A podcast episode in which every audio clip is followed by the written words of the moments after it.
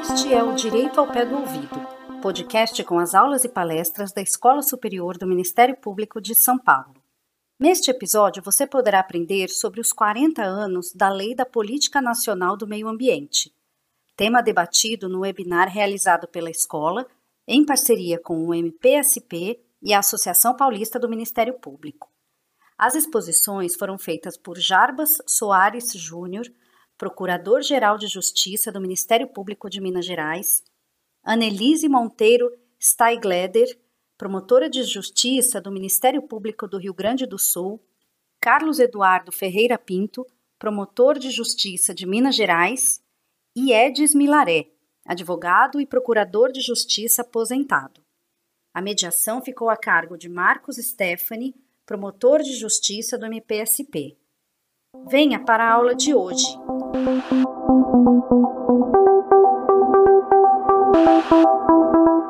Bom dia a todos, a todas. Eu tenho que, neste momento, de forma breve, porque ninguém está aqui para ouvir o mediador, nós vamos ouvir o Dr. Jarbas Soares Júnior. Dr. Jarbas, perdão se eu ler aqui de forma um pouco rápida o seu currículo, porque ele é tão significante, tão marcante, tão cheio de conteúdo, embora palavras não possam expressar a sua trajetória brilhante nas letras jurídicas nacionais, mas eu vou ser um tanto quanto breve, porque consumiríamos aqui a nossa exposição para ler um currículo tão invejável, né? Dr. Jarbas, além de procurador-geral em exercício, foi conselheiro do Conselho Nacional do Ministério Público, já é procurador-geral de Justiça, como eu disse, bacharelou-se em Direito pela Faculdade Mineira de Direito da Pontifícia Universidade Católica de Minas Gerais, é procurador de Justiça desde 2001, coordenador do Centro de Apoio das Promotorias de Defesa do Meio Ambiente, representou Minas no Conselho Superior do Ministério Público do Estado de Minas Gerais, né, foi integrante do Conselho Superior, enfim, presidente da Associação Brasileira do Ministério Público do Meio Ambiente, a ABRAMPA, instituição a qual também faço uma saudação toda especial pelo significado que tem perante a promoção da defesa do meio ambiente, membro da Comissão de Direito Ambiental da União Internacional para a Conservação da Natureza, professor de Direito Ambiental, Direito Eleitoral da Escola Superior do Ministério Público de Minas, da Escola de Advocacia, doutor honoris causa pela Unicor Minas Gerais. Este, sim, também um grande título significativo e merecido, porque Dr. Jabas é, sim, inegavelmente um grande doutor, um grande mestre de todos nós. Foi diretor do Centro de Estudos e Aperfeiçoamento Funcional do Ministério Público. Doutor Jabas, vamos ao, ao, grande objetivo nosso aqui, que é ouvi-lo. Queremos ouvi-lo aqui na sua exposição. Seja muito bem-vindo a, a, a, esta live, capitaneado pela Escola Superior do Ministério Público de São Paulo, que é também a sua casa. Obrigado, caro Marcos Stephanie, querido colega do Ministério Público de São Paulo, presidente da mesa. Eu quero dizer que estou muito feliz de estar aqui participando desse evento do Ministério Público de São Paulo, sendo que eu fui macaco de auditório dessa instituição por muitos anos e vejo aqui a minha presença aqui como uma, uma espécie de ousadia que não combina muito com Minas Gerais. O mineiro é mais, é mais tímido para fazer os seus caminhos. É uma, certa, uma espécie de ousadia estar falando numa mesa com a Annelise Steingreder. Então, assim, me sinto muito contemplado. Tive ontem um dia muito especial mesmo, muito de conteúdo em Brasília, no nosso casamento com o Ministério Público de São Paulo, agora de papel passado e nós vivemos, eu, o Mário Sarrubo, ontem, um dia muito feliz de afirmação da nossa instituição, com a presença lá de ministros do Supremo, do STJ, presidente do Congresso Nacional, senadores, deputados, parte do Ministério Público Brasileiro, os Conselhos Nacional de Justiça e do CNMP.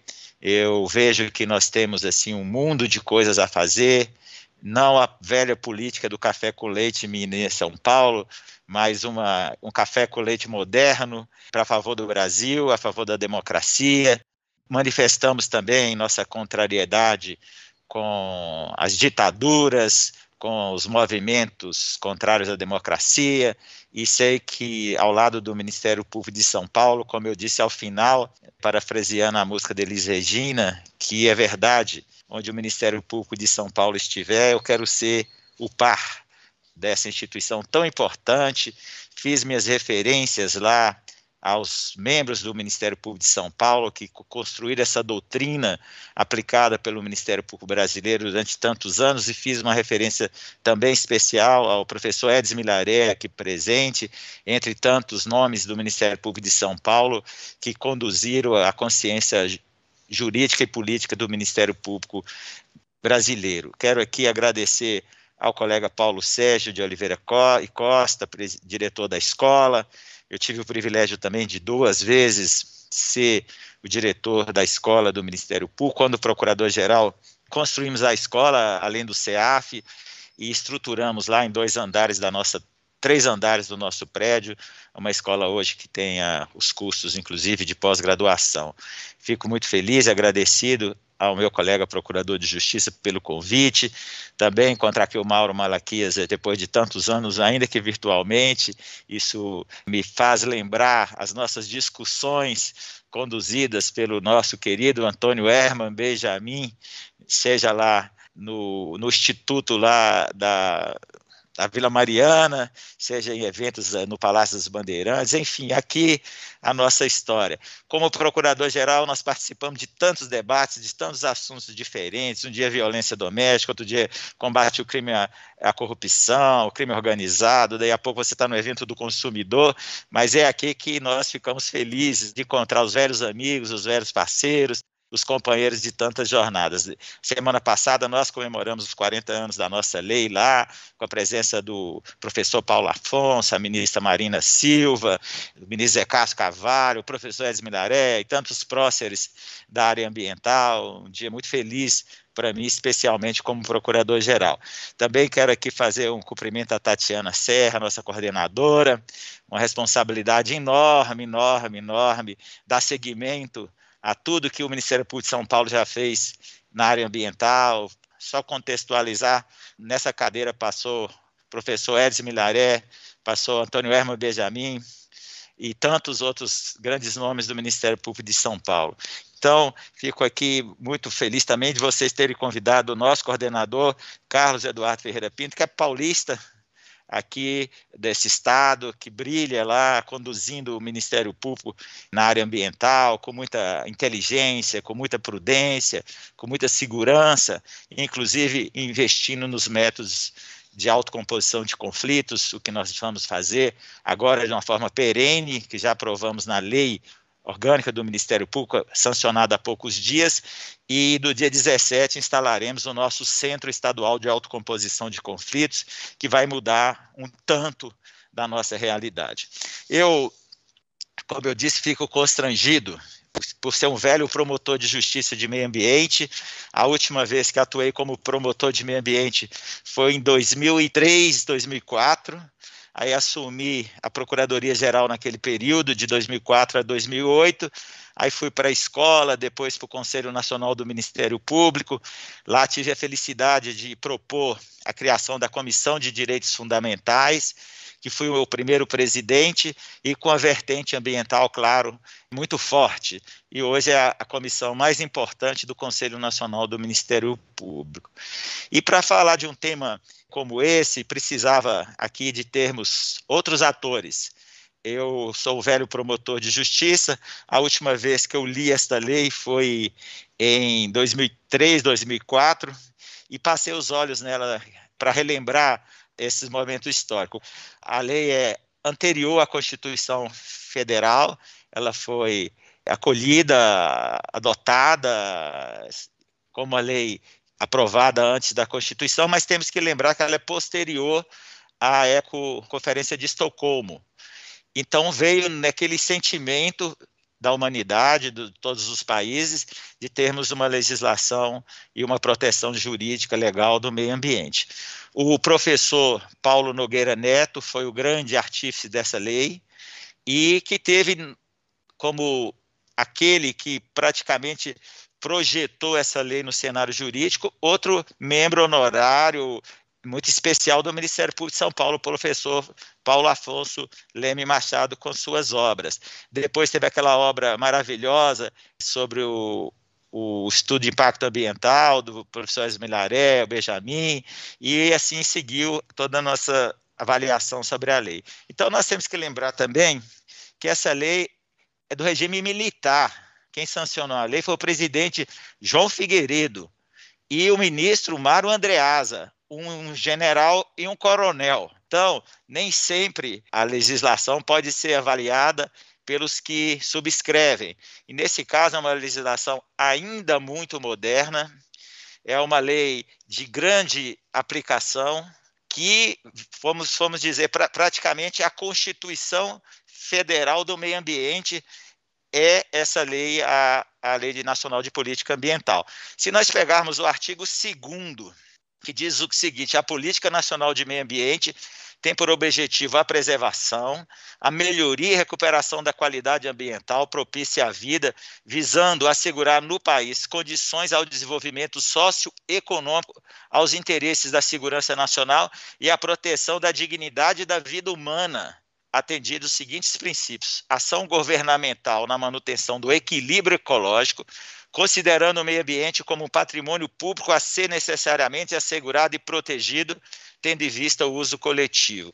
A racionalização do uso do solo, do subsolo, da água e do ar. O planejamento e fiscalização do uso dos recursos ambientais, a proteção dos ecossistemas com a preservação das, áreas representativas, o controle e zoneamento das atividades potencial efetivamente poluidoras, incentivo ao estudo e à pesquisa de tecnologia orientado para o uso racional e a proteção dos recursos ambientais, acompanhamento do estado de, da qualidade ambiental, recuperação das áreas degradadas, proteção de áreas ameaçadas de degradação e educação ambiental em todos os níveis. Isso é algo mais do que atual, é futurista ainda. Então a lei veio trazer a, a nova política de de meio ambiente projetando não para 40 anos. Essa lei é hiper moderna, efetiva. E vamos lá passar para, para o artigo 3 os conceitos de meio ambiente, degradação, poluição, poluidor, recursos ambientais são precisos até hoje. É uma lei altamente conceitual, forte, vigorosa, traz aí no artigo 4 os objetivos da Política Nacional de Meio Ambiente e fala em desenvolvimento econômico social.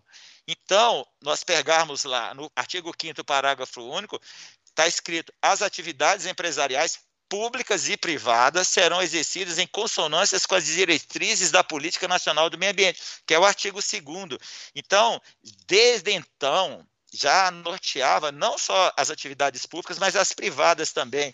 No artigo 6 Paulo, eu, eu, até esqueci de, de, registrar que é o nosso querido presidente Paulo, Paulo Penteado, para registrar que no artigo 5 fala da criação do Sistema Nacional de Meio Ambiente, do, do CISEMA. No artigo 7 cria-se o Conselho Nacional de Meio Ambiente, passe para frente. Os instrumentos da Política Nacional de Meio Ambiente estão no artigo 9, todos atualíssimos.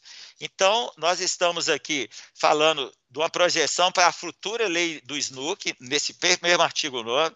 Depois, no inciso 9 do artigo 9, fala também, já prenuncia a lei de, a lei de crimes ambientais, sobretudo a, a parte administrativa. Então, no artigo 9, parágrafo 1, fala da servidão ambiental. Então, é uma lei que hoje nós estamos comemorando os 40 anos, porque ela ainda é o grande instrumento que nós temos. O artigo 10 discorre sobre licenciamento ambiental, estudo de impacto ambiental. No artigo 13 fala de pesquisas. E no artigo 14, pela primeira vez, fala-se de responsabilidade administrativa, responsabilidade penal, responsabilidade civil objetiva, a previsão da atuação do Ministério Público, fala em ação civil, que depois veio consolidada na Lei de Adação 7347, de 1985, e nós caminhamos aqui também no parágrafo 5 do artigo 14, da obrigação de reparar o dano independente de culpa, como eu falei, da responsabilidade civil objetiva. Portanto, nós estamos ainda vivendo essa lei e utilizando bastante nas nossas atuações. O que nós assistimos hoje é um movimento para diminuir o alcance da lei ambiental, menoscabar a atuação do Ministério Público, emparedar o Ministério Público com mais de 2 mil projetos no Congresso Nacional, de uma forma ou outra, tentando menoscabar a atuação do Ministério Público, e uma, uma tentativa de destruir a legislação de proteção ambiental, chegar o ministro do Meio Ambiente falar para ocupar um espaço momentâneo político, para passar uma boiada, para exatamente desregulamentar toda a ação que foi construída durante todos esses anos por tantos brasileiros competentes, dedicados, como Paulo Nogueira Neto. Então, colegas, nós estamos hoje num movimento de resistência, uma luta difícil, todos os francos voltados contra a nossa atuação, temos retrocessos no Supremo Tribunal Federal, temos retrocessos na Câmara dos Deputados.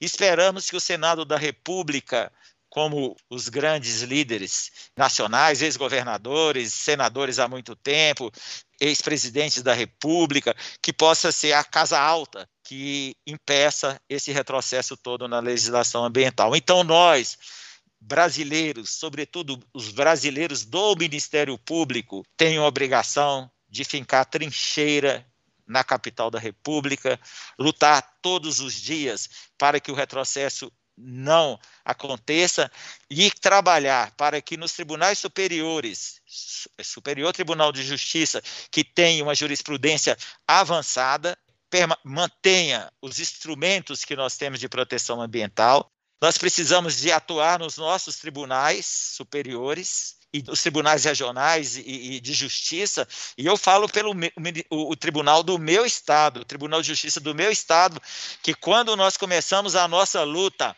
há 30 anos atrás, 20 anos atrás, o tribunal mais retrógrado em matéria ambiental país e hoje é um dos tribunais mais respeitados com a sua jurisprudência ambiental, muito fruto da Procuradoria de Defesa dos Direitos Difusos. Foi quando nós colocamos o Ministério Público para atuar firme nas ações civis públicas no Tribunal de Justiça e conseguimos reverter muitas coisas no STJ e no Supremo, formando a sua jurisprudência, o que acabou interferindo positivamente na jurisprudência local do Tribunal de Minas Gerais. Tanto é que nós lançamos um livro há uns dois, três anos atrás, com prefácio do ministro Benjamin, com os acórdãos, paradigmas do Tribunal de Justiça de Minas, que viraram jurisprudência nacional no Superior Tribunal de Justiça e no Supremo. Então, o nosso movimento, neste momento, é de resistência. Nós temos que ser firmes, coesos, razão pela qual unimos a São Paulo nesse escritório em Brasília,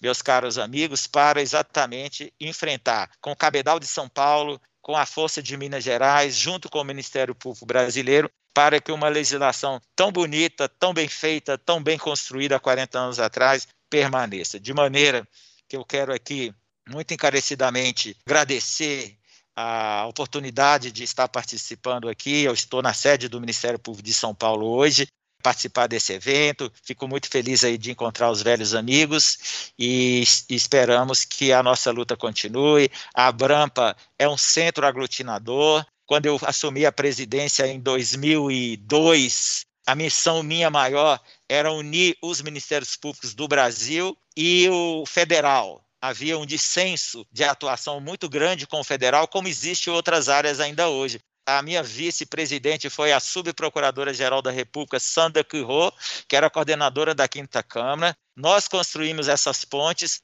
nacionalizamos a Associação Brasileira do Ministério Público, e ainda então criança, nascendo ali pelo sul do país, nas mãos da nossa querida colega Silvia Capelli, e com o Brasil Pinto do, lá do, do, de Santa Catarina, nós nacionalizamos, trouxemos nossos irmãos nordestinos, trouxemos os nossos irmãos do norte do país, fizemos grandes ações lá naquelas regiões, tanto Belém, Manaus, Macapá, entre outros, Ceará, Pernambuco, e fomos unindo o Brasil.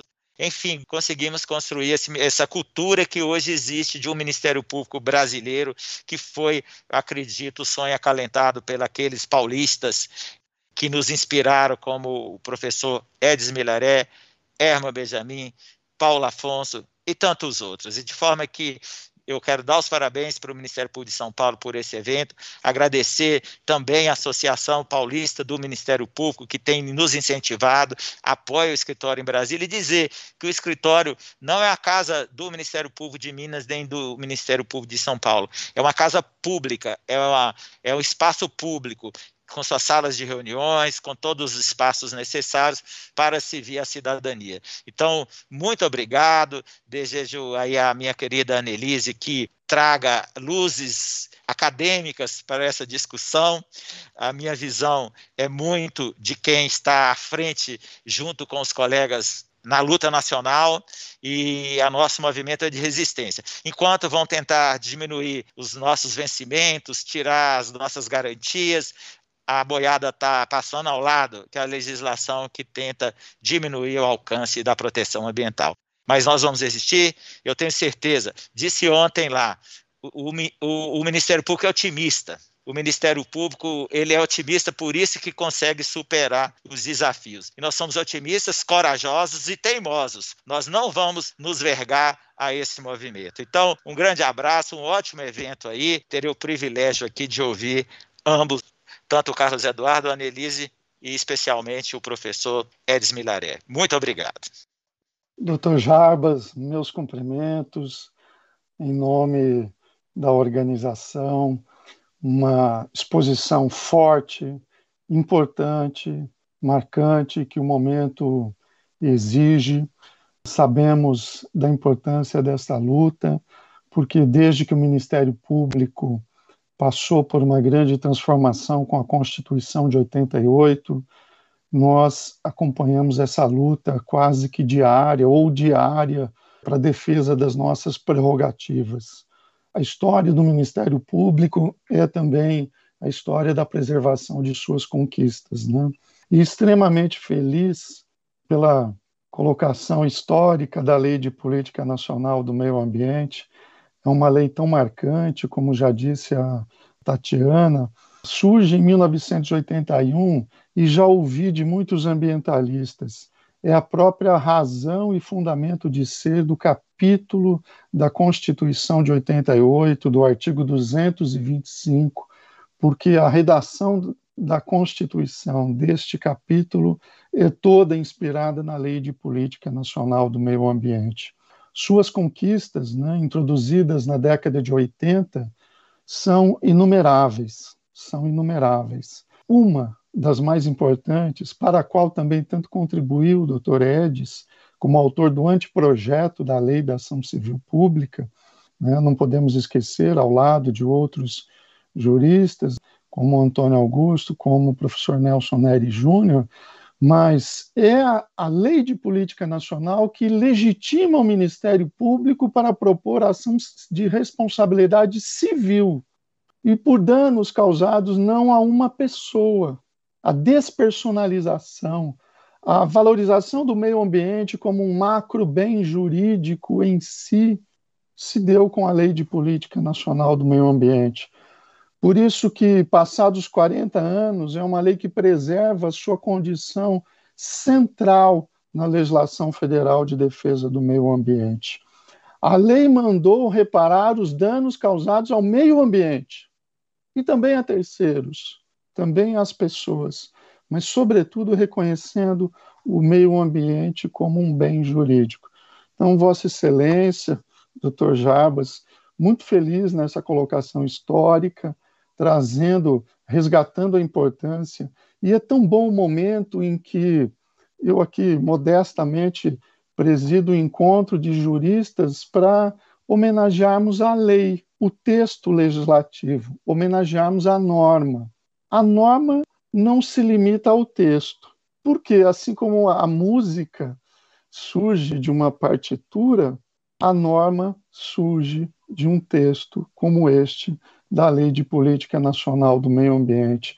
E para que as normas ambientais fossem tão bem construídas ao longo dos anos, o Dr. Jabas bem disse da evolução da jurisprudência, também os grandes artistas que recitaram este texto e o transformaram em música, como a doutora Annelise, como a doutora Tatiana, como o doutor Mário, como o doutor Edis Milaré, como o doutor Jabas, como o doutor Carlos Eduardo, né? ou seja, todos aqui presentes, representando inúmeros e tantos outros, né? inúmeros e tantos outros que estão nesta batalha há muito tempo. Então, nosso mais sincero cumprimento, doutor Jabas, nosso mais sincero agradecimento pela luta, pelas palavras e pela defesa de nossas prerrogativas, que eu faço questão de repetir. Importante, não estamos defendendo prerrogativas do Ministério Público, estamos defendendo prerrogativas da sociedade brasileira. Estamos defendendo aquele que é o mais difuso de todos os direitos, porque pertence às futuras gerações aqueles que sequer estão concebidos. Então, Vossa Excelência me inspirou, doutor Jarbas, e não poderia deixar humildemente de fazer este comentário sobre sua exposição. Vamos seguir aqui ouvindo o doutor Carlos Eduardo Ferreira Pinto, também de forma resumida, vou aqui apresentá-lo, peço perdão pelo resumo, porque uma carreira brilhante não se traduz em poucas palavras, né? mas procuramos representá-la de alguma maneira. Dr. Carlos Eduardo é promotor de justiça em Minas Gerais, coordenador do Centro de Apoio Operacional das Promotorias de Justiça de Defesa do Meio Ambiente, do Patrimônio Histórico e Cultural, de Habitação e Urbanismo do Centro de Apoio. Atua desde 2005 na defesa do meio ambiente foi promotor por inúmeras comarcas, como Mutum, Rio Pardo de Minas, Paracatu e Belo Horizonte. Foi responsável pelas investigações no caso do rompimento da barragem em Mariana. Infelizmente, no Brasil, os exemplos não são teóricos e são práticos, mas felizmente tanto contribuem como este paradigmático caso que tanto contribuiu para o desenvolvimento do chamado processo coletivo estrutural brasileiro, tem desenvolvido, permitido um avanço no, na identificação de mecanismos para tornar mais efetiva a tutela do meio ambiente, sempre umbilicalmente todas as novidades ligadas à lei de política nacional, aquela tão importante lei. Doutor Carlos Eduardo, é com muita satisfação que passamos aqui, em nome da escola, em nome da Procuradoria-Geral, do centro, dos centros de apoio, dos ministérios públicos, a palavra para que o doutor Carlos Eduardo também nos brinde aqui com suas considerações sobre o meio ambiente e sobre a Lei de Política Nacional do Meio Ambiente. Doutor Marcos, bom dia, senhor. Muito obrigado pelas palavras. Eu gostaria de, de dizer, assim, começando, que o, o, tema do webinar é muito, foi muito feliz quando ele, ele diz o meio ambiente tem o que comemorar, nos faz essa indagação. E eu, ao pensar no que conversar com os colegas aqui, fiquei imaginando o que, que a gente poderia comemorar e, e respondendo essa pergunta, no meu entendimento, acho que a gente deveria comemorar como estamos hoje, em pandemia. Então vamos comemorar comedidamente, sem aglomerações, de uma maneira mais tranquila, porque eu acho que é preciso comemorar. Ontem no discurso, o Jaba já citou aqui, ele, ele, ele tem uma fala dele que foi. Ele cita Juscelino e diz que o Juscelino dizia que o otimista pode até errar, mas o pessimista já começa errando. E ele diz, disse ontem: somos MP brasileiro, otimista por, otimista por vocação. Então, assim, eu acho, eu acho que realmente a gente tem que comemorar. É preciso comemorar, porque a lei, ela, não só foi recepcionada pela Constituição, mas ela continua ainda sendo fundamento para diversas ações nossas, mas comemorar comedidamente, porque vejo que muitos instrumentos ainda previstos na legislação sequer foram implementados 40 anos depois, como, por exemplo, avaliação de impactos ambientais, zoneamento ecológico econômico, instrumentos que ali, aliado ao licenciamento, poderiam nortear um, um sistema efetivo de proteção ao meio ambiente, mas até hoje não foram implementados. E também frutos dessas ameaças à lei. Eu sinto que, por vezes, por ser uma lei mais principiológica, com normas mais gerais de atuação, ela raramente é atacada de uma maneira legislativa. Então, o que a gente percebe e percebeu, por exemplo, no Código Florestal, é que quando ele começa a ser efetivado e de alguma maneira implementado, e com isso criando algumas restrições a determinados empreendimentos agressivos ao meio ambiente, a reação legislativa ela vem na mesma medida e, e se busca essa alteração legislativa. Né? Então, eu digo isso, que a lei ela, ela permanece porque, de alguma maneira, ela ainda não chamou a atenção efetiva desses desses adversários do meio ambiente. É assim que chamar, nós teremos que realmente discutir de uma maneira mais ampla. A lei ela foi insoluvelmente ligada à história do Ministério por uma questão aqui técnica, eu atuei num caso mais antigo, anterior a 81, e, e tive a curiosidade de pegar essas ações, essa, e tenho guardado essa ação de um colega aqui, que em determinado, em determinado caso entrou com a ação, e a ação civil pública na ocasião, uma ação civil do Ministério Público, ela tinha várias páginas defendendo a legitimidade do MP. E depois os fundamentos e, e os, os fatos fundamentos eram assim residuais, porque a gente ainda lutava para construir a nossa legitimidade para, para o ingresso dessas ações. Então, realmente, como pontuado, Marcos, eu acho que muito feliz ao ao relatar a, a, possibilidade, a legitimidade do Ministério Público. O parágrafo primeiro do 14, ele realmente traz essa, essa grande inovação ao nosso sistema, e eu acho que, assim, eu diria que ele faz com que a lei da política nacional seja parte da história do Ministério Público brasileiro. É evidente que ela faz parte de um sistema integrado aí com a, logo depois com a lei de, de ação civil pública, a própria Constituição, a Lei de Política Nacional de Recursos Hídricos, de Crimes Ambientais, a Lei do SNUC de 2010, com a própria Lei da Mata Atlântica de 2006, a Política Nacional de Segurança de Barragem, que tem uma relação direta com a nossa atuação aqui em Minas, de 2010, a, a Lei Complementar 140, o novo marco de saneamento de 2020 e também a, a lei da política de, de, pagamentos por serviços ambientais de 2021. Eu acho que esse, esse citando de uma maneira geral, a, a política nacional se, se dialoga de uma maneira muito eficaz e sistemática com todas essas outras leis como uma norteadora de princípios, fazendo esse diálogo de fontes aí importante para a defesa efetiva da, da proteção ambiental. Então, eu, ao aprender né, nessas nossas reuniões sobre a, a, os 40 anos, me chamou a atenção o fato de que, na ocasião, ela foi aprovada por quase unanimidade do Congresso, né? somente dois votos foram contrários então, houve naquele momento algo impensável hoje.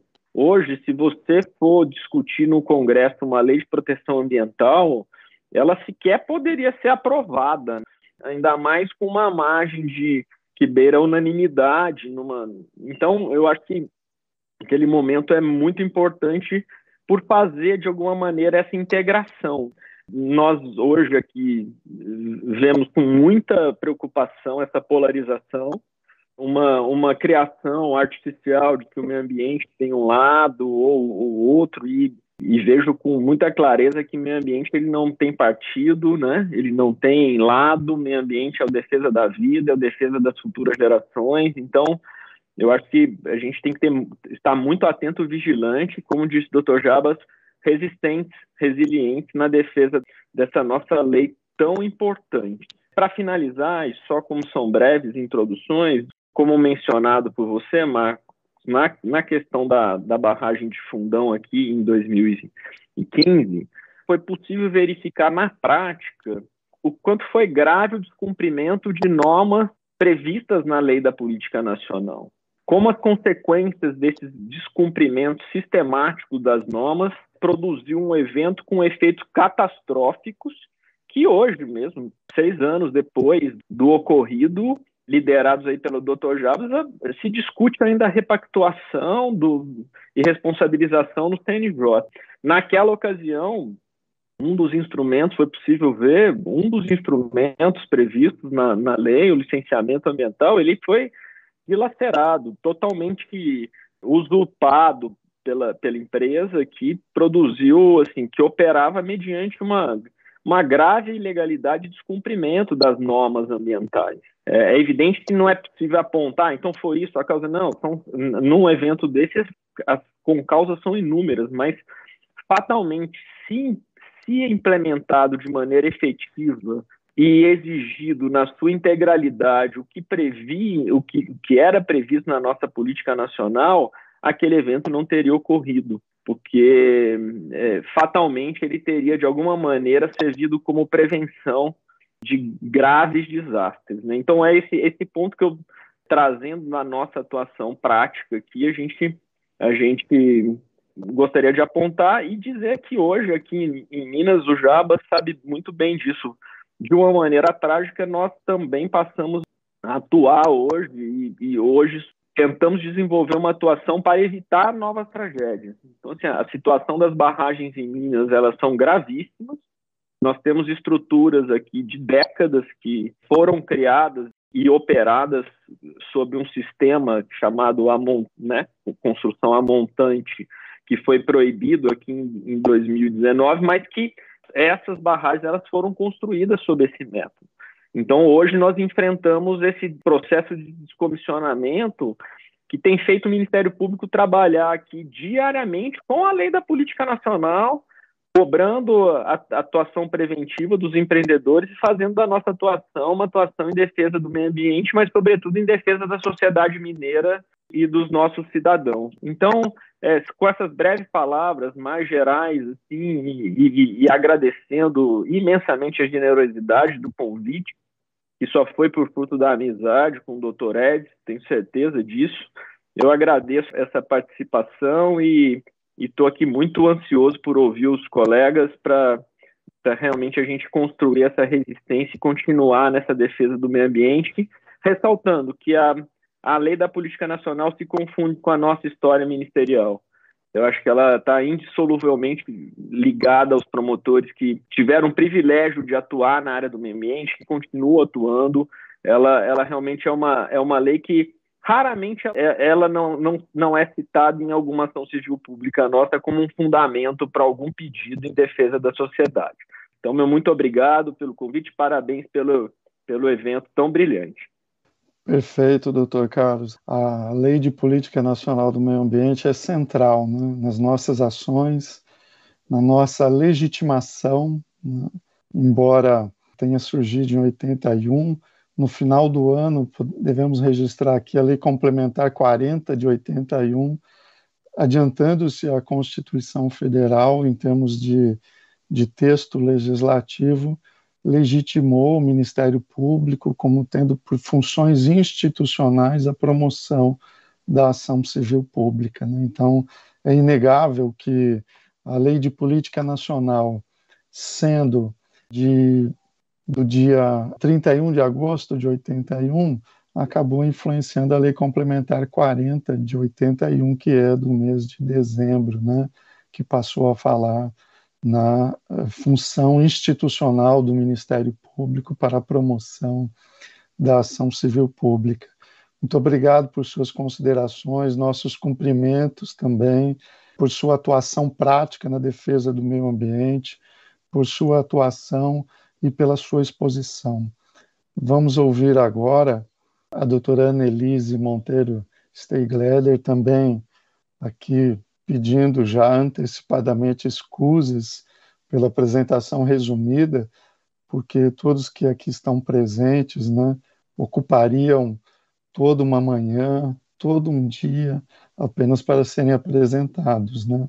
Infelizmente, não temos esse tempo, mas de maneira resumida, a doutora Annelise, além de ser minha professora, por suas falas, por seu exemplo e por suas páginas, sempre tão marcantes e tão bem escritas.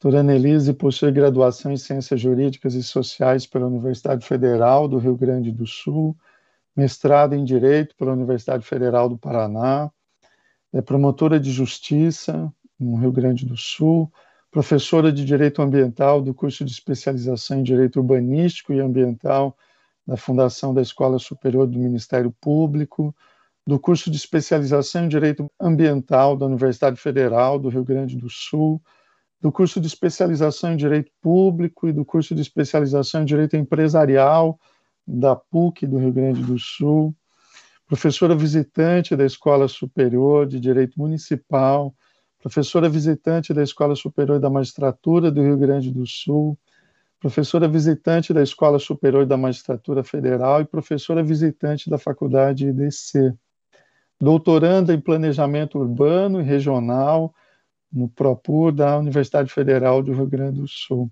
Doutora Annelise, assim como o doutor Carlos, doutor Jarbas, já é doutora honoris causa há muito tempo, né? E, doutora Annelise, com muita satisfação, com muito prazer, que eu a reencontro, ainda que virtualmente, assim como doutor Jarbas, doutor Carlos, mas a reencontro para recordar de grandes exposições suas, de grandes apresentações, de grandes exemplos que nos deu para que pudéssemos também tentar a nossa contribuição na defesa do meio ambiente. É uma honra para a escola, é uma honra para as procuradorias gerais, enfim, é uma honra para o Ministério Público Nacional e é uma honra para a coletividade brasileira dispor de uma defensora tão qualificada como a doutora Annelise. Doutora Annelise, tem a palavra para nos brindar aqui com sua exposição. Bom dia a todos e a todas. Eu me sinto muito honrada em estar aqui com vocês, participando de um evento tão importante, organizado pela, pela Escola Superior do Ministério Público de São Paulo. E a minha fala aqui é uma fala no sentido de tentar mostrar alguns aspectos contraditórios nesse evento que nos coloca a pergunta, né? O que temos a comemorar? Então, como foi mencionado pelos palestrantes anteriores, a nossa Lei 6938, ela continua sendo uma lei paradigmática. Ela é a nossa espinha dorsal para que a gente possa teorizar em torno de muitos aspectos importantes. Então, a própria questão da responsabilidade civil ambiental, que foi o tema da minha dissertação de mestrado, onde eu trabalhei as dimensões do dano ambiental no direito brasileiro, foi completamente estruturada a partir da autonomia jurídica do bem ambiental, que se torna possível a partir do momento em que o artigo 2 da Lei 6938 define o conceito de meio ambiente. E a partir disso, então, permite que a gente reconheça juridicamente o meio ambiente como um bem jurídico autônomo, ou seja, a partir disso, o próprio dano ambiental multifacetário passa a ser sujeito à reparabilidade integral, independente dos danos a pessoas que pudessem também ser atingidas. Então, esse é um aspecto que nos é caríssimo, por isso que nossas ações civis públicas de reparação de danos, de prevenção, elas sempre vão fazer referência à Lei 6938, porque se nós não temos um dano consumado, nós temos o risco de dano ambiental, que por si só já vai justificar a atuação do Poder Judiciário para que se possa impedir a produção de determinados impactos intoleráveis. Uh, e mesmo que não seja pela via judicial, ou seja, para que a gente possa chamar os investigados no nosso inquérito civil público, para que se possa, então, buscar uma composição em torno da gestão dos riscos ambientais que estão sendo perpetrados. Então, essa lei, ela tem realmente uma importância muito significativa nessa perspectiva da proteção substantiva do meio ambiente, porque ela vai nos trazer esses conceitos fundamentais de meio ambiente, de degradação, de poluição, ela vai estabelecer a responsabilidade civil solidária quando ela fala do conceito de poluidor, ou seja, pessoa física ou jurídica de direito público ou privado, responsável direta ou indiretamente pelo dano ambiental, e a partir disso, uma jurisprudência importantíssima do Superior Tribunal de Justiça, que vem fundamentando uma imputação objetiva, fundada no risco integral, de tal forma a que se possa realmente alcançar todos aqueles que estão, de alguma maneira, construindo uma sustentação, inclusive econômica, para que se possa buscar uma responsabilização plena. E aqui eu me lembro de atuações do Ministério Público Brasileiro que foram e continuam sendo importantíssimas como o caso dos bois do desmatamento, que foi uma iniciativa do Ministério Federal do Pará, no sentido de alertar para as empresas que adquiriam produtos oriundos de fazendas, onde havia criação de gado em terras invadidas, ocupadas, sem licenciamento, situações onde tinha grilagem, trabalho escravo. Então, foi um trabalho que oportunizou uma responsabilização da cadeia econômica, de tal forma a que aqueles que comprassem um couro, uma carne, sem uma origem lícita, poderiam ser responsáveis solidários pela degradação, na medida em que estavam construindo as condições econômicas para a produção do dano ambiental. Então, essa lei 6938, ela tem esse potencial amplo, elástico, que permite uma responsabilização muito ampla. E isso é muito importante e tem sido um estudo assim de todos nós. Mas além disso, eu queria salientar para alguns outros aspectos, ou seja, essa relação entre o, o, caráter substantivo da proteção do meio ambiente e os aspectos procedimentais. Porque a Lei 6938, no seu artigo 9, ela também nos apresenta um rol de instrumentos que tem como finalidade garantir os meios necessários para a proteção efetiva da natureza e do ambiente como um todo. Lembrando aqui que o conceito de meio ambiente é um conceito amplo, de tal forma que alcança também o patrimônio cultural, o ambiente urbano. Ou seja, nesse ponto também a nossa Lei 6938 foi muito feliz no sentido de nos propiciar um conceito holístico de meio ambiente, né? ou seja, todas as condições que regem e abrigam a vida em todas as suas formas. Então, para que a gente possa, de fato, ter uma proteção concreta e efetiva, o aspecto instrumental é um aspecto muito relevante. E, nesse sentido, então, o artigo 9 nos traz uma série de instrumentos voltados à avaliação de impacto, voltados ao licenciamento, voltados ao zoneamento do território, a produção de informações. E esse é um aspecto que eu, que eu penso que seja importante ser salientado, porque é um aspecto que vem sendo sistematicamente ameaçado. E aqui a gente começa a pensar sobre o que, o que temos que comemorar ou o que temos que, ao contrário, né, buscar uma resistência forte.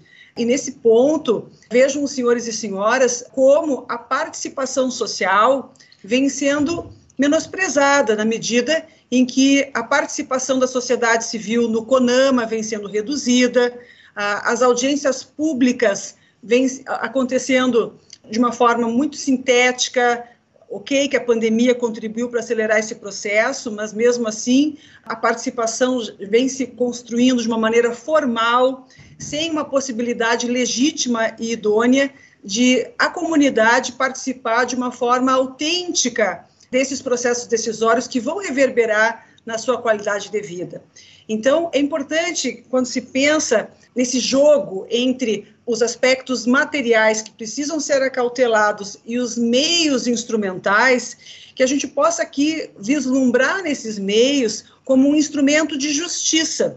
E aqui eu me aproprio da fala do John Rawls, quando ele fala da justiça. Ou seja, a justiça ela tem um caráter procedimental nós termos uma, um resultado justo lá na frente pressupõe que a forma através da qual se vai obter aquele resultado também possa ter uma legitimidade, ou seja, o procedimento ele legitima a decisão final.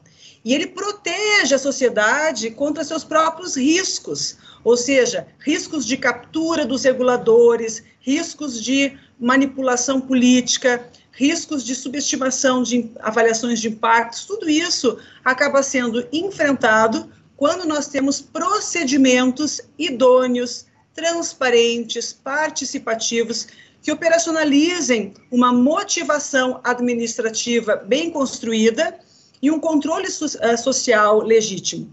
E é justamente neste ponto que a sociedade brasileira e o Ministério Público precisam ter uma atenção redobrada, porque ao mesmo tempo em que nós festejamos os 40 anos da lei da Política Nacional do Meio Ambiente, como muitos aqui sabem, tramita a passos largos o PL da Lei Geral de Licenciamento Ambiental, que vai representar uma, uma desconstrução muito grande dessa trajetória percorrida até esse momento. Então, nós podemos apontar aqui alguns aspectos que precisam, sobretudo, merecer a nossa vigilância, como, por exemplo, o aumento da discricionariedade administrativa que é estabelecida nesse PL, ou seja, a possibilidade dos entes federativos definirem tipos de licença ambiental que vão ser utilizadas, procedimentos simplificados, a possibilidade de dispensa do estudo de impacto ambiental, de acordo com as condições do caso concreto, a possibilidade, lá do artigo 54 desse PL, de flexibilizar a responsabilidade civil objetiva, dizendo que bastará aqueles que vão contratar uma atividade sujeita a licenciamento a apresentação da licença para que essa responsabilidade se transforme numa responsabilidade subsidiária. Então vejam que, ao mesmo tempo em que nós estamos aqui reunidos hoje festejando a nossa Lei 6938, nós temos sim que nos preocupar muito com os riscos de retrocesso, que são concretos e já começam a se materializar através desses esforços que têm pipocado, inclusive em âmbito estadual. Existem já algumas leis estaduais que avançaram em relação à Lei Geral de Licenciamento ainda não aprovada, no sentido de produzir uma legislação específica, incorporando essas novidades prejudiciais do projeto de lei geral.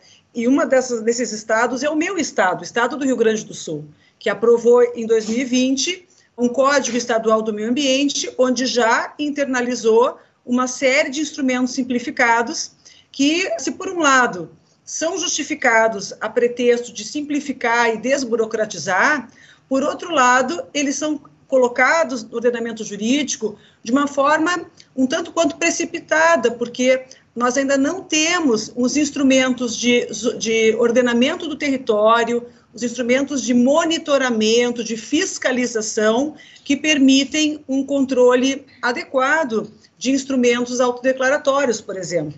Então, é interessante que a gente possa ter em vista, assim, essa, essa dualidade, né? Ou seja, de um lado, nós temos um discurso muito consolidado no âmbito do Supremo Tribunal Federal, do Superior Tribunal de Justiça, na nossa doutrina, no sentido de uma proteção intransigente do meio ambiente, da qualidade de vida, do bem-estar humano, mas a prática que está começando a ser estabelecida através de procedimentos simplificados, acabam vulnerabilizando o próprio direito material que nós precisamos acautelar, porque o procedimento ele também interessa, ele também legitima, ele também pode contribuir para uma maior visibilidade e uma maior concretização das ideias de prevenção e precaução.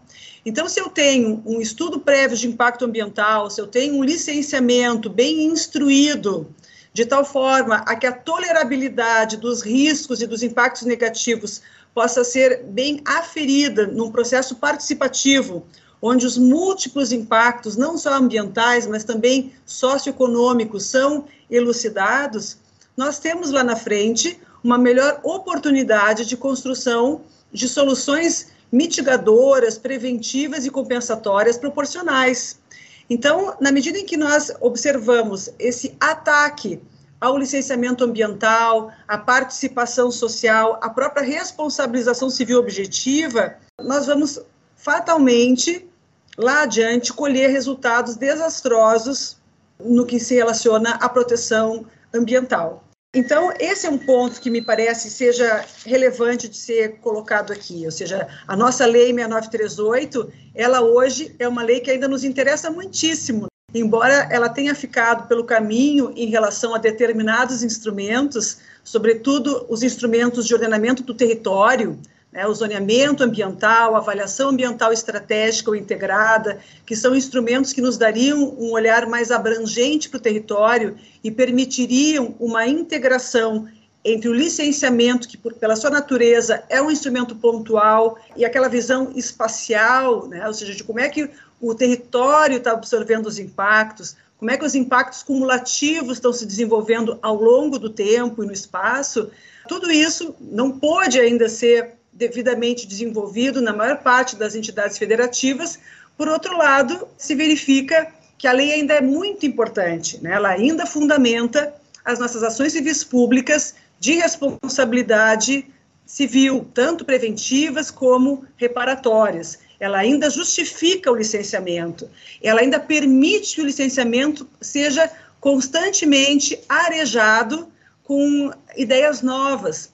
E aqui eu queria minimamente, assim, nesse um minuto ainda que me resta, comentar, citar, na verdade, uma decisão da Justiça Federal aqui do Rio Grande do Sul, que determinou a inclusão de aspectos climáticos no licenciamento de uma termoelétrica que estaria eh, sendo licenciada aqui no estado do Rio Grande do Sul. Ou seja, a Justiça Federal aqui, ela relacionou o tema do licenciamento com o tema das mudanças climáticas, numa ação civil pública muito importante, o que mostra que a Lei 6938 ainda é um instrumento que permite a inserção de novos assuntos, de novos aspectos, né? ou seja, o aspecto climático agora passando a, a influenciar o processo decisório em torno da tolerabilidade de riscos ambientais, de atividades que têm o potencial de produção de efeitos negativos quanto ao, ao equilíbrio climático. Ou seja, a nossa Lei 6938, ainda que incompleta quanto à sua, à sua implementação, ela ainda deve ser mantida tal qual ela se apresenta, ou seja, nesses grandes pilares que ela ostenta, ah, porque continuam sendo opções arrojadas, importantes, que colocam o nosso país na vanguarda em termos de, de proteção ambiental, pelo menos no nosso contexto latino-americano. Então, para concluir, eu queria eh, dizer assim da relevância do Ministério Público nesse trabalho de resistência na esteira do que me que, que disseram o Dr. Jarbas, o Dr. Carlos, porque na verdade o Ministério Público ele tem sido aquela instituição que é uma instituição que independentemente do governo de ocasião se mantém contínua se mantém permanente, em vigilância constante, assegurando a continuidade das políticas públicas, a permanência do espírito de reparação de danos ambientais, de prevenção de danos ambientais, e realmente, para aqueles colegas que estão nos assistindo, para aqueles que são estudantes de direito, né, que se inspirem nessas pessoas que falaram aqui hoje, não eu, que sou uma modesta operária de fábrica aqui da Promotoria do Meio Ambiente de Porto Alegre, né, mas esses gigantes que são o professor Edson Milaré, o Jarbas, o Casé, né, que são amigos queridos e que tanto lutam diariamente pela defesa do nosso planeta. Então, agradeço muito a oportunidade de estar aqui com vocês e espero ter contribuído um pouquinho para festejarmos a nossa lei 6938. Muito obrigada. Parabéns, doutora Annelise brilhante, como sempre, destacando pontos relevantíssimos. O seu destaque a respeito da participação popular repercutiu no chat do YouTube, repercutiu aqui no nosso chat interno, o Dr. Mário Malaquias destacando de forma muito importante a questão da participação ou da falta de participação ou de falta de uma maior participação. Sua obra, doutora Annelise, eu não poderia deixar de fazer esse destaque também. Responsabilidade civil ambiental, as dimensões do dano ambiental no direito brasileiro foi paradigmática para mim. Foi sempre aquela obra de, de cabeceira, aquela que estava ao primeiro alcance para a redação das peças voltadas à defesa do meio ambiente, também para a preparação de aulas, de exposições. foi e continua sendo paradigmática, assim como sua atuação, assim como sua exposição e os pontos tão relevantes que destacou aqui hoje. Um orgulho para nós, do Ministério Público, sermos integrados por profissionais tão competentes e tão preparados. Lembro aqui, quando ouvia esta passagem né, do Ministério Público como um órgão perene, eu gostaria de fazer uma saudação toda especial a outro paulista mineiro, Gregório Assagra, que recentemente veio nos brindar aqui na Escola Superior do Ministério Público, falando do Ministério Público como direito fundamental da coletividade, essa instituição permanente, cláusula pétrea da Constituição, que também foi muito bem destacado pela doutora Annelise. Então, nossos cumprimentos, nossas saudações, nossos agradecimentos, né? É sempre brilhante e marcante.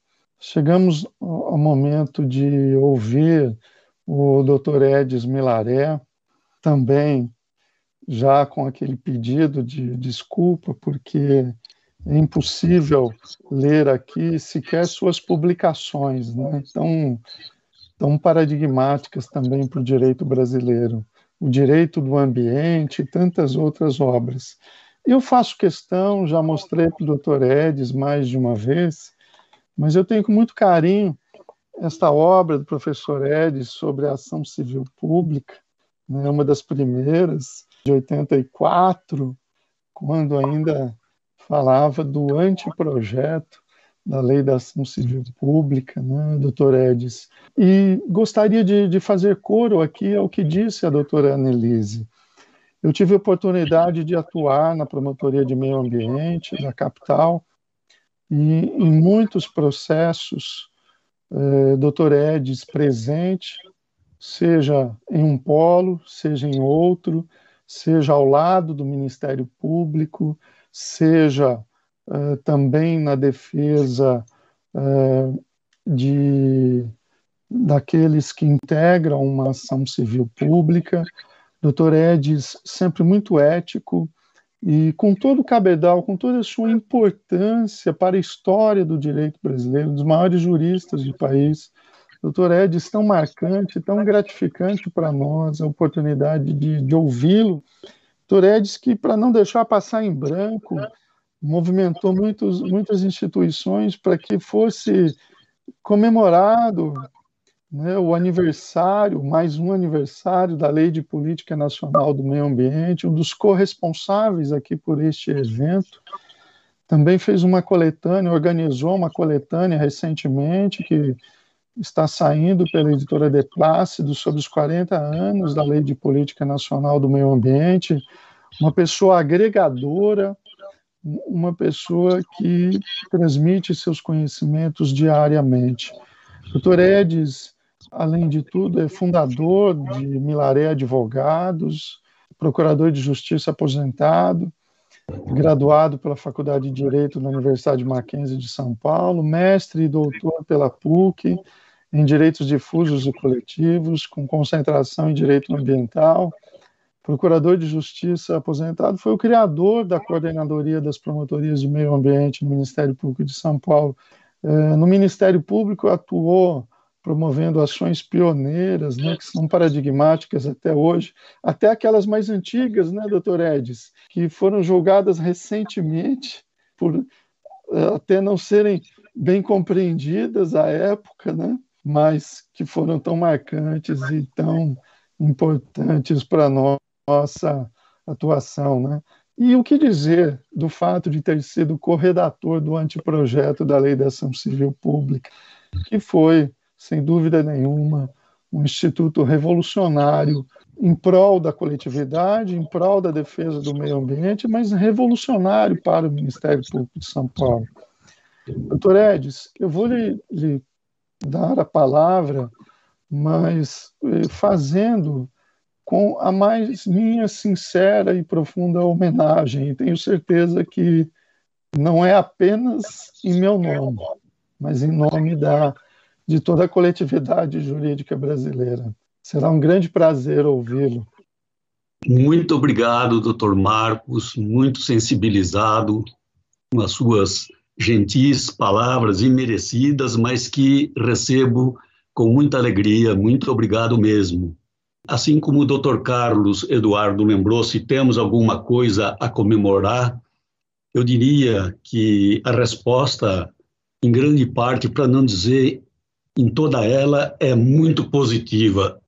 Vejo uma lei que completa 40 anos sendo festejada da forma como nós estamos enxergando neste momento. Isto mostra que uma lei, depois de 40 anos da sua edição, ainda é lembrada com tanta intensidade, ela tem, sem dúvida alguma, os seus méritos, que, aliás, não precisam ser aqui enunciados por mim, porquanto já esgotados pelos ilustres colegas que me antecederam. Eu entendo que a nossa casa planetária, né, que infelizmente por hora é a única que nós temos para viver, ela está sendo extremamente vilipendiada. Se nós tivéssemos a oportunidade agora de tirar neste momento uma fotografia e mostrar nesta tela, esta casa planetária com certeza ia aparecer como uma casa suja, uma casa insalubre, uma casa desarrumada, que precisa, sim, urgentemente de operários, que precisa, sim, de faxineiros, para que essa crise ambiental que é realmente nos amedronta, que ela seja pelo menos parcialmente superada por esse trabalho incrível que a nossa instituição exerce em favor do meio ambiente. Então, acredito sinceramente, apesar de um pouco de um pouco de descrença por parte da doutora Annelise, vislumbrando aí alguns desastres que nós vamos torcer para que não ocorram, na linha do que o doutor Jarbas proclamou, vamos ser resistentes.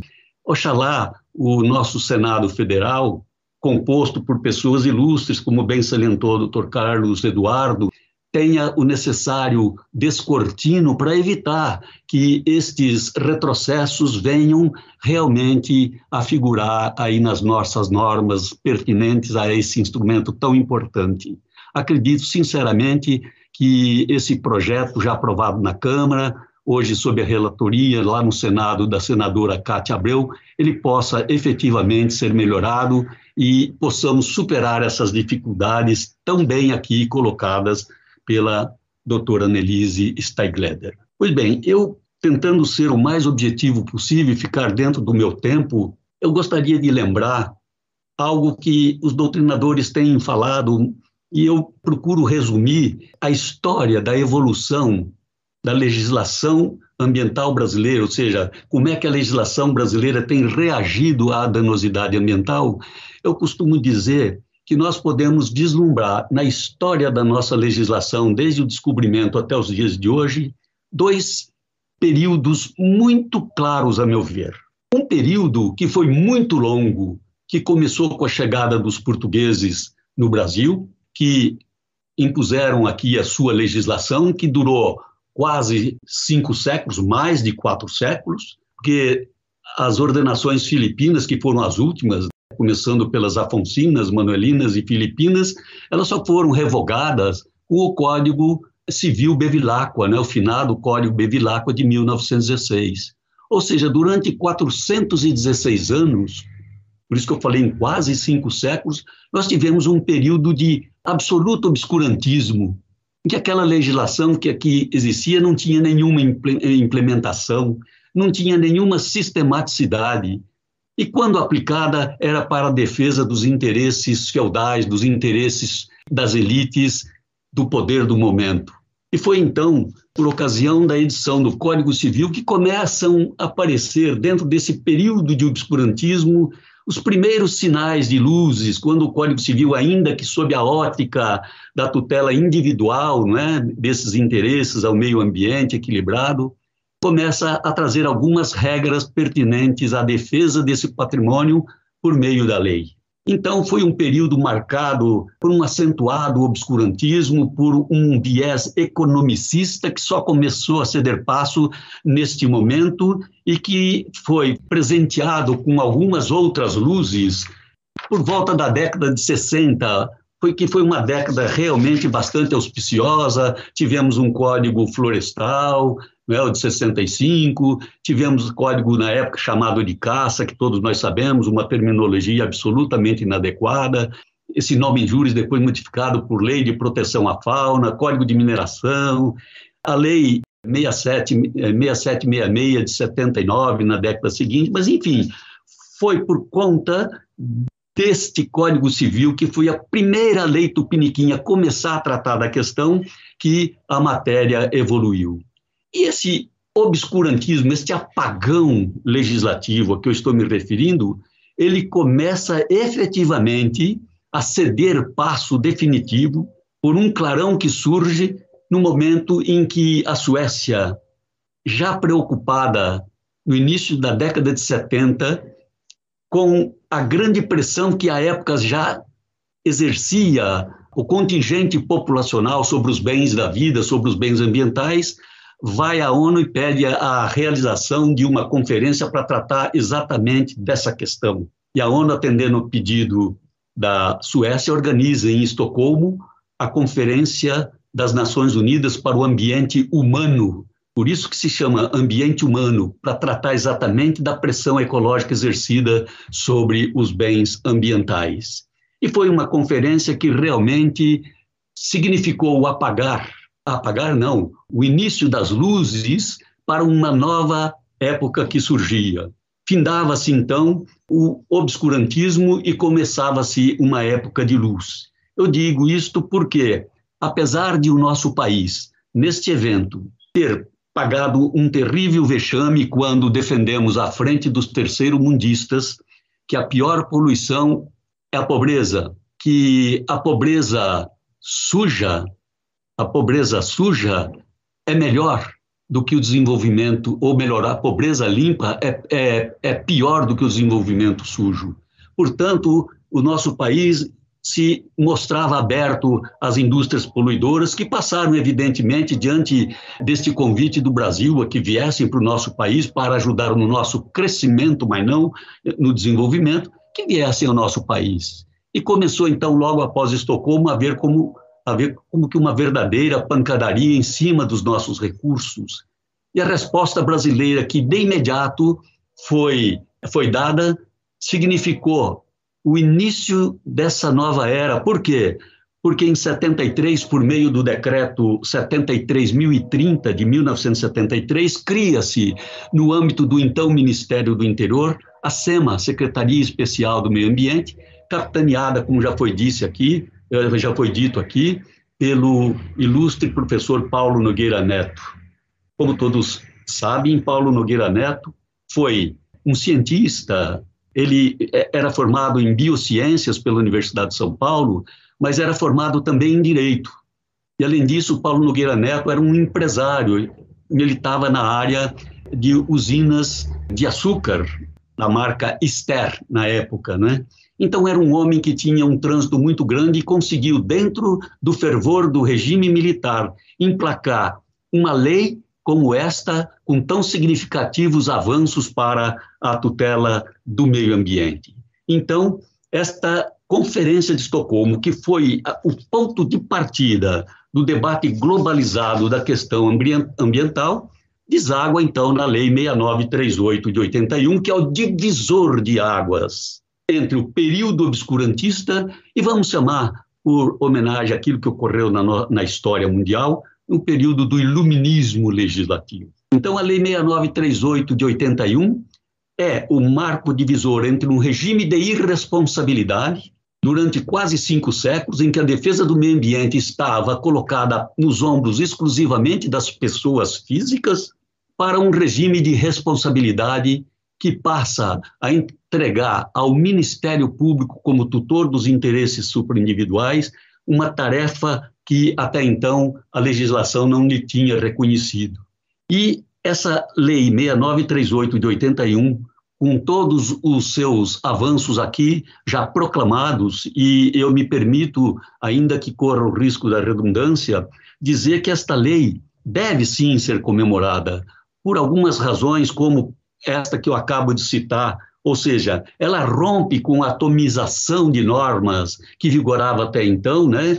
E com aquela visão utilitarista prevalecente então, para uma visão holística, como também aqui já acentuou a nossa colega Annelise, né?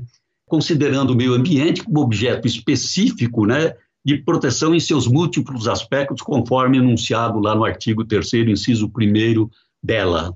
Foi ela que universalizou o licenciamento ambiental no país. Todos devemos lembrar que, em 1981, ao se colocar entre os instrumentos da política nacional a avaliação de impacto ambiental, que está umbilicalmente ligada ao licenciamento ambiental, nós já tínhamos, desde 1975, pioneiramente no estado do Rio de Janeiro, a figura do licenciamento ambiental, o instrumento do licenciamento ambiental a viger naquele estado.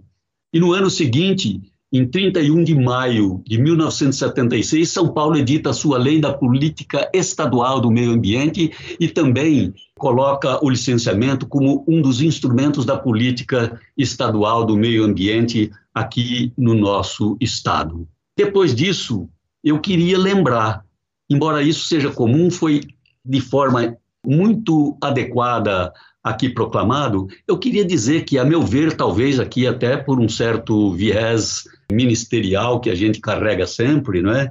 A aderência ao sistema da responsabilidade objetiva e da legitimação do Ministério Público para as ações penais, cuja legitimação ele já detinha, mas para as ações civis reparatórias. Avanço incrível. Eu digo incrível porque foi com base nesse único parágrafo primeiro do artigo 14 que o Ministério Público brasileiro escreveu esta página maravilhosa da defesa do meio ambiente que hoje se repercute de forma tão intensa, a ponto de não há que se falar hoje em tutela ambiental sem que qualquer pessoa, qualquer estudante se lembre de, de pronto da figura ou do papel que o Ministério Público exerce em tudo isso.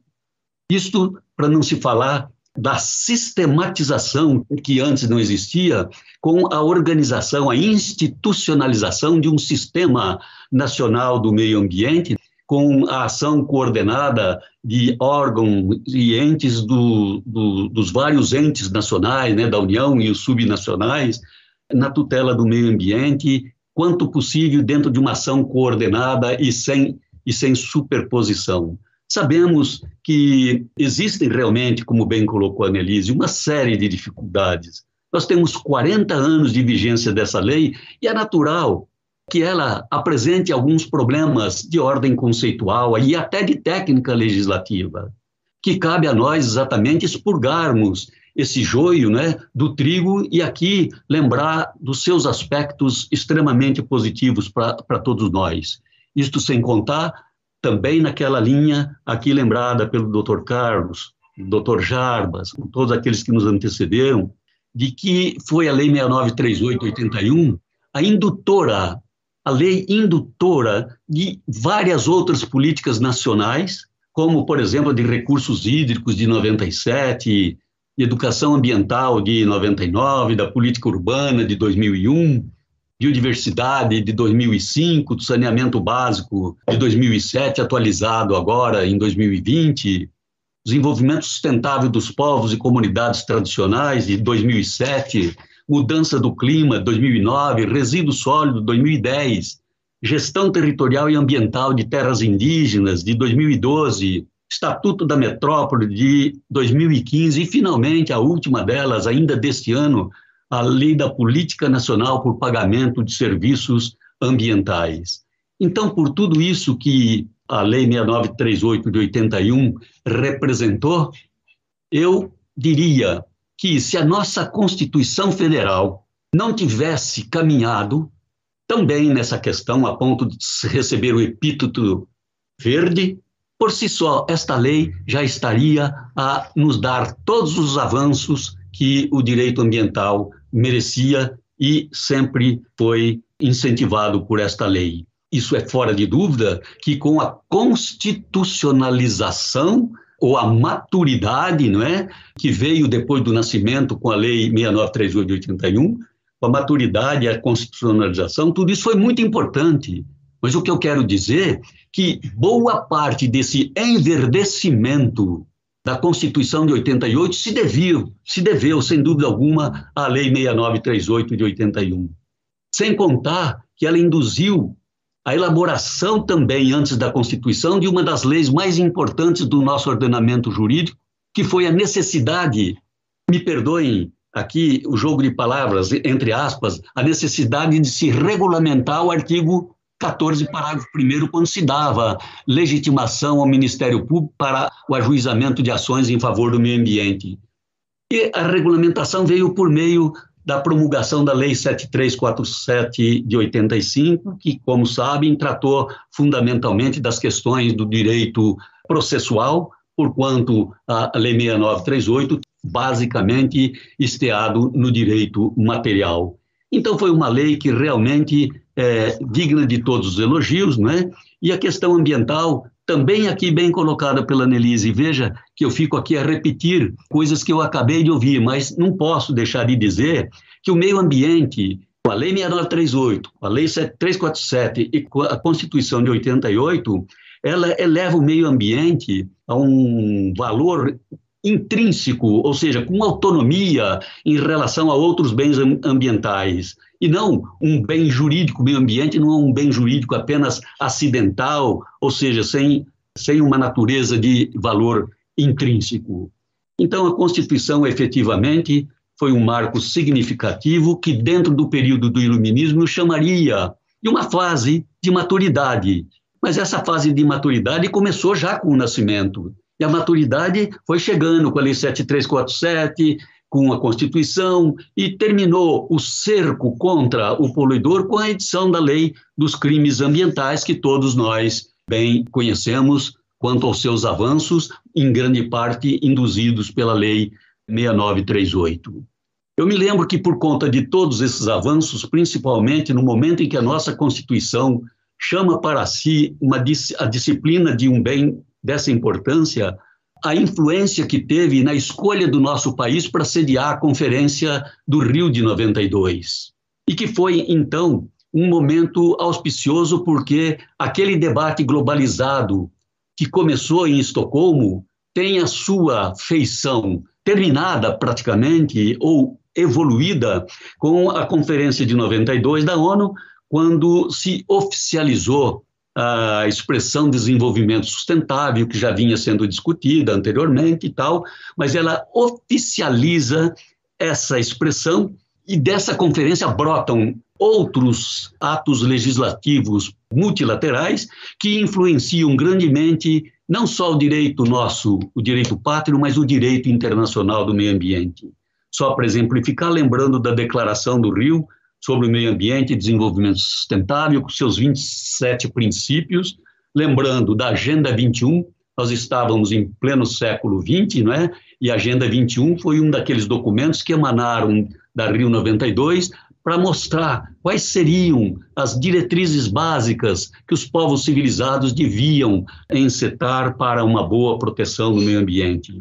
Foi nessa conferência de 92 que tivemos a Declaração dos Princípios para o Desenvolvimento Sustentável das Florestas, Convenção sobre a Diversidade Biológica, Convenção sobre Mudança do Clima. Então, dito isto, de um regime de quase cinco séculos obscurantista, de um regime iluminado, de luzes, com todos esses marcos que eu pontifiquei aqui dentro do espírito contemporâneo, eu queria lembrar que caminhamos agora, não sei se para um outro período, mas é o que eu prefiro chamar de uma nova onda, uma nova fase dentro do período iluminista. Que onda evolutiva é esta que eu estou aqui a me referir? Estou a me referir ao reconhecimento que já começa a ganhar foros de realidade, de verdade, de estudos aprofundados, que é o reconhecimento dos direitos da natureza e dos animais não humanos. Então, de uma postura que sempre foi permeada pelo antropocentrismo, de coisificação da natureza, para uma postura ecocêntrica com o reconhecimento do valor intrínseco da natureza e dos animais, considerados sencientes e que, portanto, merecem respeito em sua dignidade. Essa é uma nova onda que já estamos assistindo por aí. Ainda na semana passada, o Paraná estava discutindo a questão daqueles dois não humanos, do Michael e do Rambo, dois cães, promovendo uma ação por conta dos maus tratos que vinham recebendo. Um pouco antes, 22 cães, lá de, de Alagoas, né, de Maceió, num condomínio onde eles estavam sendo maltratados, figuraram no polo ativo de uma ação civil pública contra o, os maus tratos que estavam recebendo. Lógico, todos nós que aqui estamos e que militamos na área jurídica não temos muita dificuldade de entender isso, mas eu já ouvi dizer: ah, é? Quer dizer que agora estão dando personalidade jurídica a animais? Isto é uma, é uma pérola que só juristas, vamos dizer assim, dos mais controvertidos podem sustentar. Então, é se perguntar porque se dá personalidade jurídica a seres não vivos como as pessoas jurídicas, pessoas morais. A Petrobras pode entrar com ação, ela não é gente, pode entrar com ação desde que devidamente representada. O meu escritório é pessoa jurídica, eu posso entrar com medidas judiciais em, em favor do meu escritório, pessoa ideal. Ora, depende de uma penada do legislador dizer que os animais, seres sencientes, têm uma dignidade a ser respeitada e que eles têm, se não personalidade jurídica, que se o legislador quiser ele passa a ter, mas tem personalidade judiciária, desde que devidamente representado, no caso pelas associações. Só para encerrar esses exemplos que para mim são muito caros, eu queria lembrar de uma ação recentemente proposta também por algumas entidades lá em Florianópolis em defesa da Lagoa da Conceição, então, são medidas que mostram que esta nova onda parece que veio para ficar e que nós devemos, dentro daquilo que nos cabe, prestigiá-la. Mas, enfim, estamos falando em excelência do nosso aparato legislativo, ambiental, tal, e a pergunta que sempre se faz no nosso meio é: tá bem, nós temos um dos aparatos legislativos mais importantes em matéria ambiental, uma Constituição Verde, um exemplo para o mundo civilizado tal, mas a questão da implementação. Não há um descompasso entre a excelência do ordenamento teórico e a aplicação prática. Tirante o Ministério Público, poucos são aqueles que implementam esse arcabouço legislativo maravilhoso que temos, sem nenhum demérito aos demais legitimados, mas praticamente o Ministério Público ainda hoje detém praticamente o monopólio das ações civis públicas. Então, um dos poucos implementadores.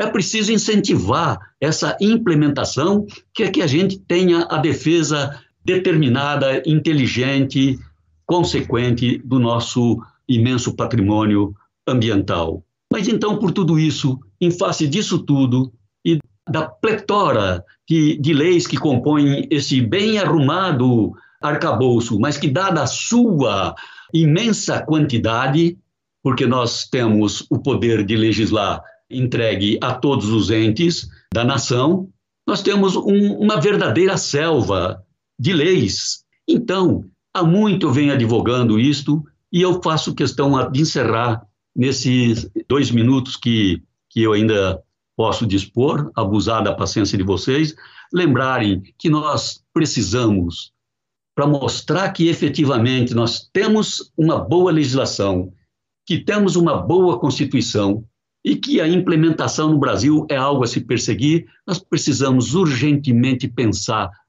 num Código Ambiental Nacional, para que não fiquemos a assistir coisas do tipo os estados fazendo seus códigos ambientais, muitas vezes em conflito entre eles e aqui eu sempre uso um exemplo antigo, mas serve bem para ilustrar porque ele, vamos dizer assim, ele tem reflexos atuais, inclusive. Por que que a Ford, inicialmente, que já estava licenciada para operar no estado do Rio Grande do Sul, acabou deixando o estado do Rio Grande do Sul para se estabelecer lá em Camaçari, na Bahia. Na época, o Código Ambiental do Rio Grande do Sul, a professora Annelise Thaís, me corrige se eu estiver falando muita besteira, mas o código falava em autorização ambiental ao invés de falar em licenciamento. E aí o, o, empreendedor falou: bom, autorização, ato precário, tal, eu vou aqui me instalar, de repente, segundo o sabor do governo do momento, eu sou, vamos dizer assim, escorraçado aqui do Estado. Então eu vou lá para a Bahia, onde o código de lá fala que é licenciamento. Ou seja, nós não podemos ter códigos estaduais se divorciando da boa política ambiental, a tratar coisas iguais por formas diferentes.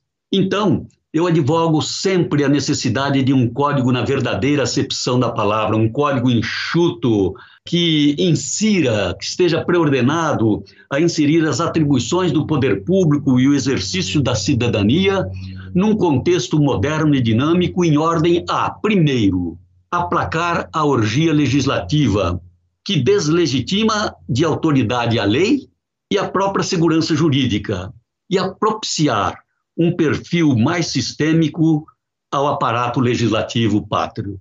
Orientar a legislação dos estados, do Distrito Federal e dos municípios.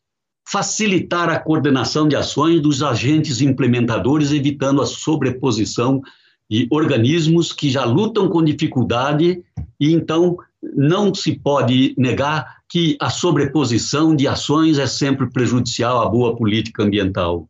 E, finalmente, atuar pedagogicamente sobre toda a sociedade.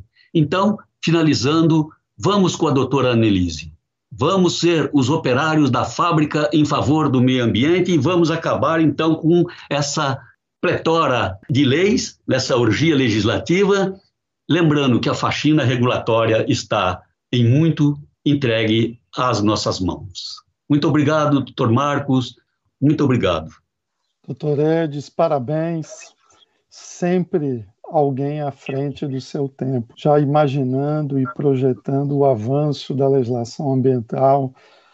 Eu sei, eu já ouvi da sua própria consideração a importância que o senhor dá a essa ideia de um código ambiental.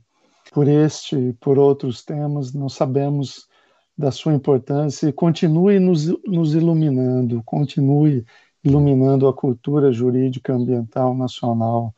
Né? Este jurista exemplar de uma área tão nobre, tão significativa para o ser humano.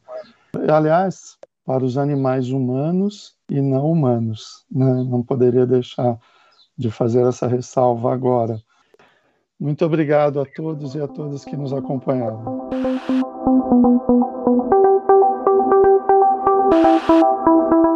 Este foi o Direito ao Pé do Ouvido. Siga nosso canal e amplie seu conhecimento com a Escola Superior do Ministério Público de São Paulo.